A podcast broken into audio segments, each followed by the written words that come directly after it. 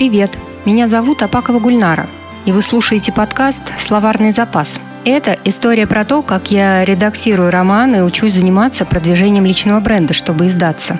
Я рассказываю про проблемы, с которыми сталкиваюсь, по-настоящему, как оно бывает в жизни, а не в книгах по мотивации. Перед тем, как начать, Хочу сказать спасибо радиостанции «Шок» за техническую поддержку, а группе The Aircats Band за композицию «Летний вечер». Именно она звучит в подкасте.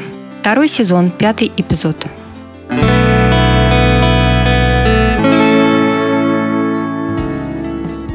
Привет, это Гульнара и второй сезон подкаста «Словарный запас».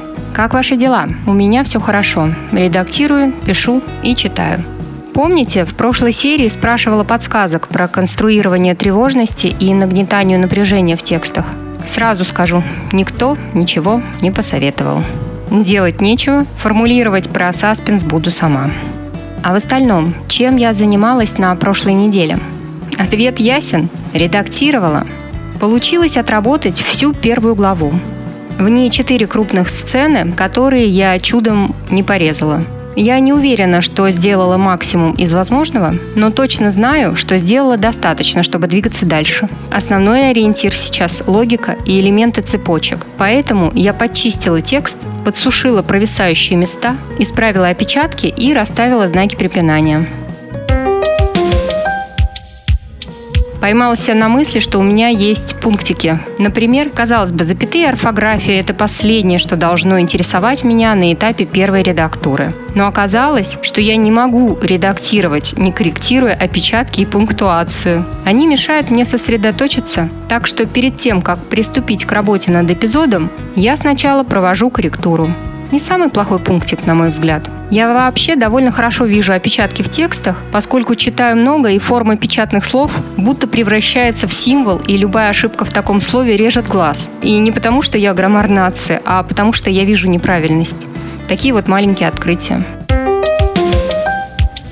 Во время редактирования первой главы мне было удобно ориентироваться на свои заметки. Они мне действительно помогли, потому что фокусировали меня на конкретике, и я не отвлекалась. Оказалось, когда ты определился с целью сцены и конфликтом, который в ней должен присутствовать, работать проще. Ты более собран и целенаправлен, чем когда приступаешь к работе с мыслью «надо бы улучшить текст», а на самом деле и не зная, что именно тебе предстоит с ним сделать. А может вообще ничего не надо делать, текст и так твоей задаче уже соответствует.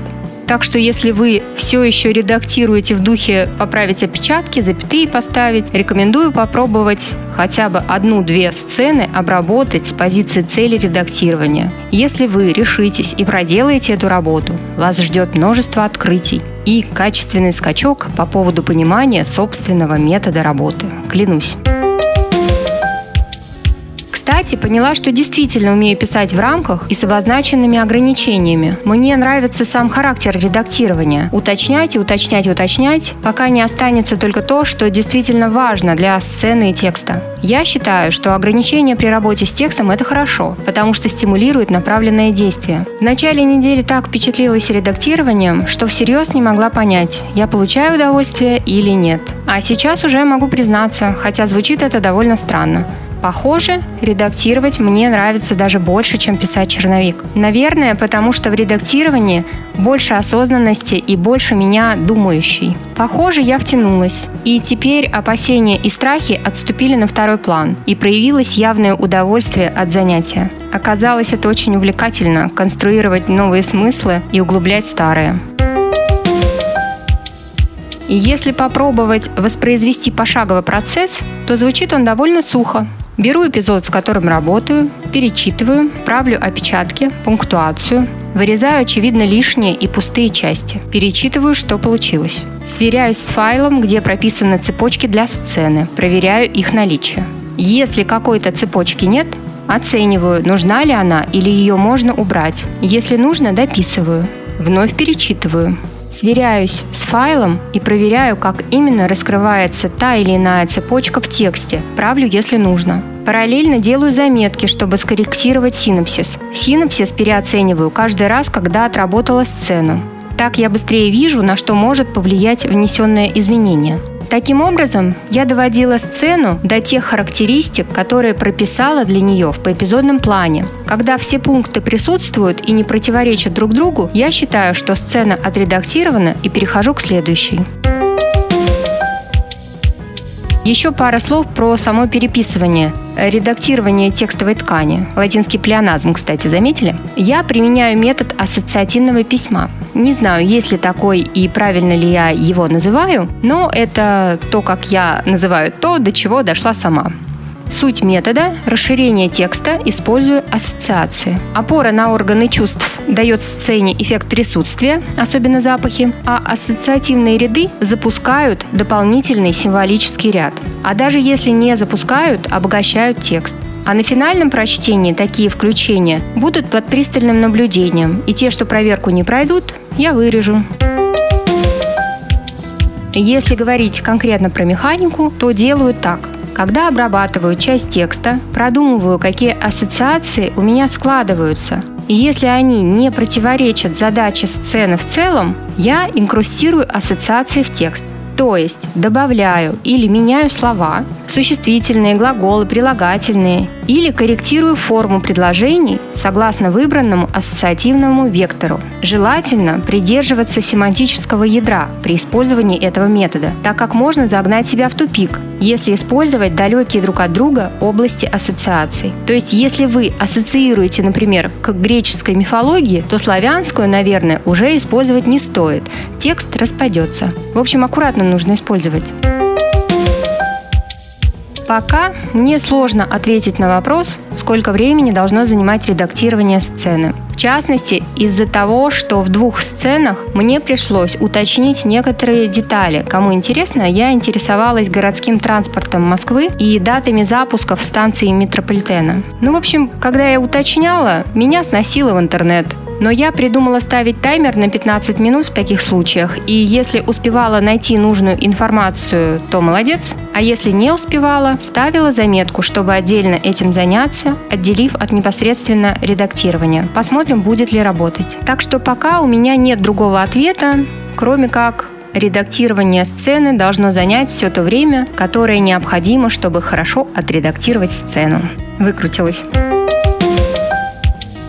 Пока мое впечатление от редактуры первой главы крепко сбито, криво сшито. Другими словами, главу я отредактировала, но ей еще потребуется доработка. Но сейчас сделанного мной достаточно, чтобы двигаться дальше. И я двигаюсь. Вторая глава в деле. Пока все очень похоже на ремонт, который нельзя закончить, можно только прекратить. Думаю, с опытом появится понимание, когда пора перестать. И я смогу еще более четко для себя обозначить признаки хорошо отредактированного текста. По крайней мере, очень на это рассчитываю. У меня других формул нет. А мифотворчеством образца «вы сами поймете, когда отредактировано достаточно» я уж точно заниматься не хочу. Интересно узнать, какая у вас скорость редактирования и какие особенности вы видите у себя, если видите, конечно. Если есть возможность, расскажите.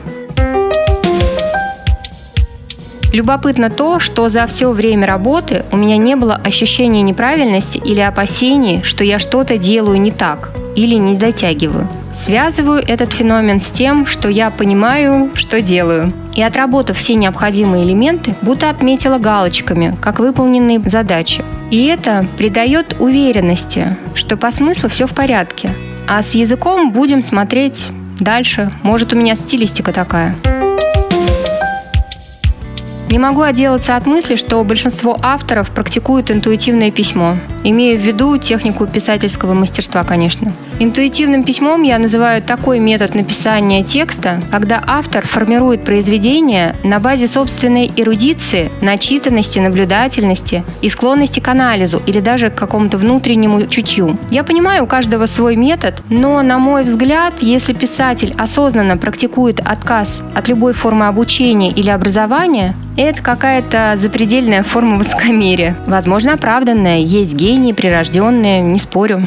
И как я неоднократно упоминаю и буду еще сто раз упоминать, каждый пишет, как он хочет. Для меня это нецелесообразно. Какой смысл придумывать и формулировать то, что уже придумано и сформулировано до тебя? Зачем тратить на это время? По мне так это похоже на поведение в духе «на зло бабушки уши отморожу». На своем опыте сталкиваюсь с тем, что даже прочитав горы книг по литературному мастерству, приходится перерабатывать и интегрировать уже подтвержденные практики в свой метод дотачивать, тренироваться, анализировать. И хотя иногда мне кажется, что было бы классно не морочить себе этим голову, писать как пишется, понимаю, это не мой путь. Мне надо знать, как я это делаю, потому что я хочу суметь повторить работающую технику, а не гадать, получится ли у меня снова. С другой стороны этого вопроса, подумав про умение формулировать и обозначать суть своего писательского практикума, я пришла к выводу, что не каждый автор на это способен. Есть, конечно, те, кто сакрализует писательство и не хочет его не сводить до уровня ремесла, хотя по мне, так нет в этом ничего постыдного или унизительного. Уметь хорошо, мастерски делать свое дело, много, долго, увлеченно, но не о том речь. Я люблю читать книги о литмастерстве, особенно написанные реальными авторами. И очень часто, на мой взгляд, автор не умеет рассказать про свой метод. Точнее, ему может и кажется, что он все-все рассказал, каждую тайну, каждый секретик пояснил, но нет. И это не потому, что автор не хотел делиться, а потому что говорить про свой метод не умеет, а может и для себя не сформулировал. Максимум придумал 10-15 хороших фраз объяснений с потенциалом стать цитатами для писательских пабликов и задненька обложки. И все. И в целом понятно, почему так. Потому что одно дело писать, другое рассказывать, есть еще третье, отличное от первых двух. Учить кого-то, используя собственный метод. И для меня этот вопрос острый не потому, что я читаю и ответов не получаю, а потому что наталкивает меня на мысль – делать что-либо нужно осознанно. Думаю, потому так мало действительно полезных книг по практике писательства, а не просто о вдохновении или психологической казуистике, призванной отпустить внутреннего критика, чтобы дать себе разрешение писать. Если что, я про свои осознания и открытия говорю, не навязываю. У каждого свой способ обработки информации. Мой так такой, рассуждая. Я абсолютно солидарна, кстати, с Чаком Палаником. Он как-то в своих писательских эссе рассказывал, как его педагог по мастерству, разбирая тексты, докапывался до каждого слова с позиции «Зачем ты употребил это слово тут и для чего?». И, кстати, это очень крутая практика и тренировка. Тоже рекомендую попробовать.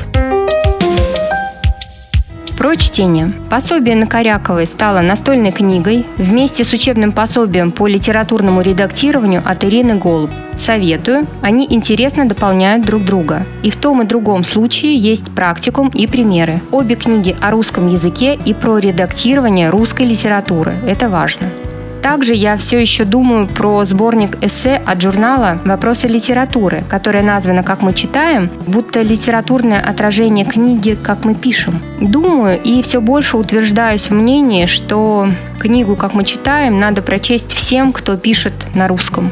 Полезно ориентироваться в современных текстах, понимать литературный ландшафт, осознавать, что такое литературный процесс. Ну, на мой взгляд, конечно, тем, кто хочет профессионально заниматься писательством, это будет полезно. В целом, настроение не очень. Я на этой неделе мизантроп и нытик. Чувствую себя плохо, успехов на ниве восстановления графика сна нет, но я держусь и не раскисаю. Спасаюсь, как говорится, молитвой и редактурой.